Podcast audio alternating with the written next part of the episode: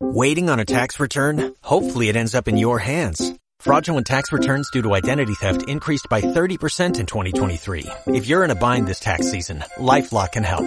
Our U.S.-based restoration specialists are experts dedicated to helping solve your identity theft issues. And all LifeLock plans are backed by the Million Dollar Protection Package. So we'll reimburse you up to the limits of your plan if you lose money due to identity theft.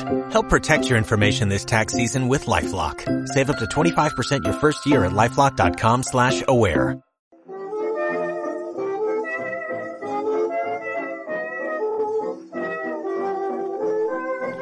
Buenos días. Os presentamos una entrega más de nuestro radioteatro titulado El árbol que no servía para nada. Esperamos que encontréis el sentido tan importante que guardan estas líneas que os vamos a relatar.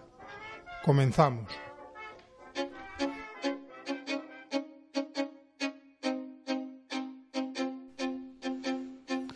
Hace mucho tiempo había un señor con mucho dinero, muy rico, que vivía cerca del desierto.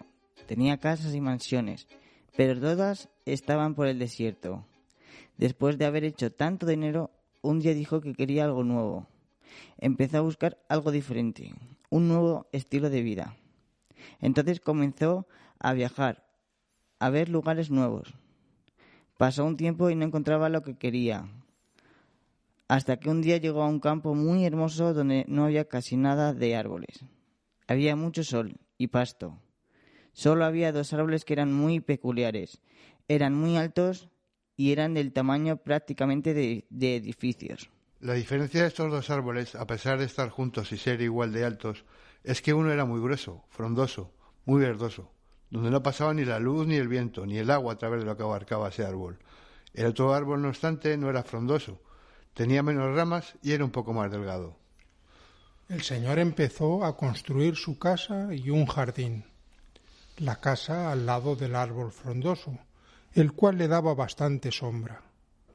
Un día el señor salió de su casa a disfrutar de la naturaleza y se da cuenta de que el árbol con menos ramas está triste y le preguntó que qué le sucedía.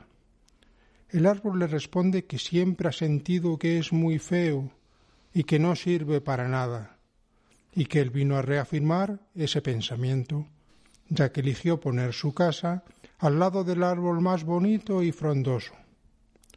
Pero se sentía mal por él mismo, no porque le tuviese envidia al otro árbol. Era lógico que el Señor escogiera al otro árbol, ya que era más frondoso, fuerte y lo protegería mejor. El Señor le contestó que no vino allí a buscar sombra, y que no sabía lo que estaba diciendo, se estaba equivocando.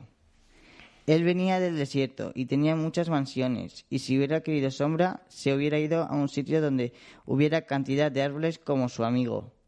Le preguntó al árbol que si no había visto el jardín que estaba enfrente de él. El señor era aficionado a los jardines y le cuenta que no está aquí por su amigo, sino por él. No se vino simplemente para tener una casa, sino también para tener un bello jardín, ya que en el desierto era imposible tener uno. Y gracias al árbol había cumplido su sueño, ya que éste le daba la cantidad correcta de viento, de agua y de sol para poder mantener su jardín. Eres perfecto. Yo estoy aquí por ti, no por tu amigo. Tú me das el ambiente perfecto para construir este inmenso jardín. Yo tengo aquí flores muy bellas, pero sobre todo muy delicadas.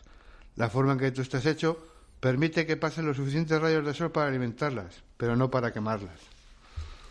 Tú transmites la cantidad correcta de agua para hidratar mis flores, pero no para ahogarlas. Y dejas que pase la cantidad correcta de viento. Mis flores necesitan el viento, pero no puede ser tan fuerte porque son muy delicadas. Tú estás viendo las virtudes que yo vi en ti como una desventaja. Si tú no estuvieras aquí, yo no hubiera puesto mi casa aquí. Yo lo que quería era tener un bello jardín y tú me has permitido hacer mi sueño realidad.